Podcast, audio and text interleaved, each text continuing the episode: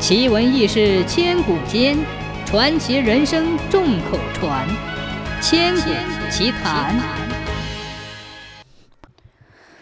唐朝的时候，有一名叫韦固的人。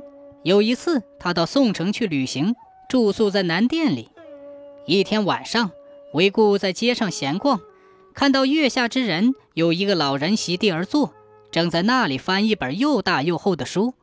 而在他身边放着一个装满红绳子的大布袋，韦固好奇地去问他说：“老伯伯，请问你在看什么书啊？”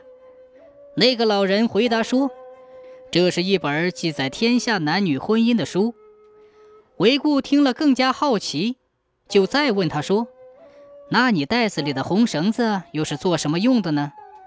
老人微笑着对韦固说：“哈哈。”这些红绳子是用来系夫妻的脚的，不管男女双方是仇人，或者是距离很远的人，我只要用这些红绳子系在他们脚上，他们一定会和好，并且结为夫妻。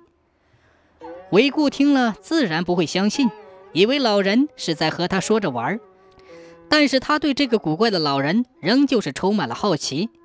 当他想要问一些问题的时候，老人已经站起来，带着他的书和袋子。向米市走去，韦固也就跟着他走。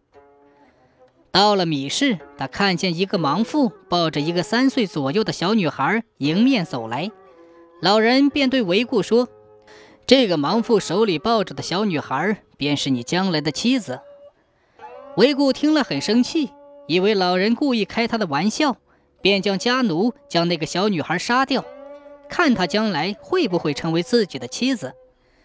家奴跑上前，刺了小女孩一刀，就跑了。当韦固要去找那个老人算账时，却已经不见了他的踪影。光阴似箭，转眼十四年过去了。这时的韦固找到了满意的对象，即将结婚。对方是相州刺史王泰的掌上明珠，人长得非常漂亮，只是眉间有一道疤。韦固觉得非常奇怪，便问他的岳父说。为什么眉间会有道疤痕呢？相州刺史听了以后便说：“哎，说来也气愤。十四年前在宋城，有一天保姆陈氏抱着他从米市经过，有一个狂徒竟无缘无故地刺了他一刀，幸好没有生命危险，只留下了这道伤疤，真是不幸中的大幸呢。”韦固听了愣了一下。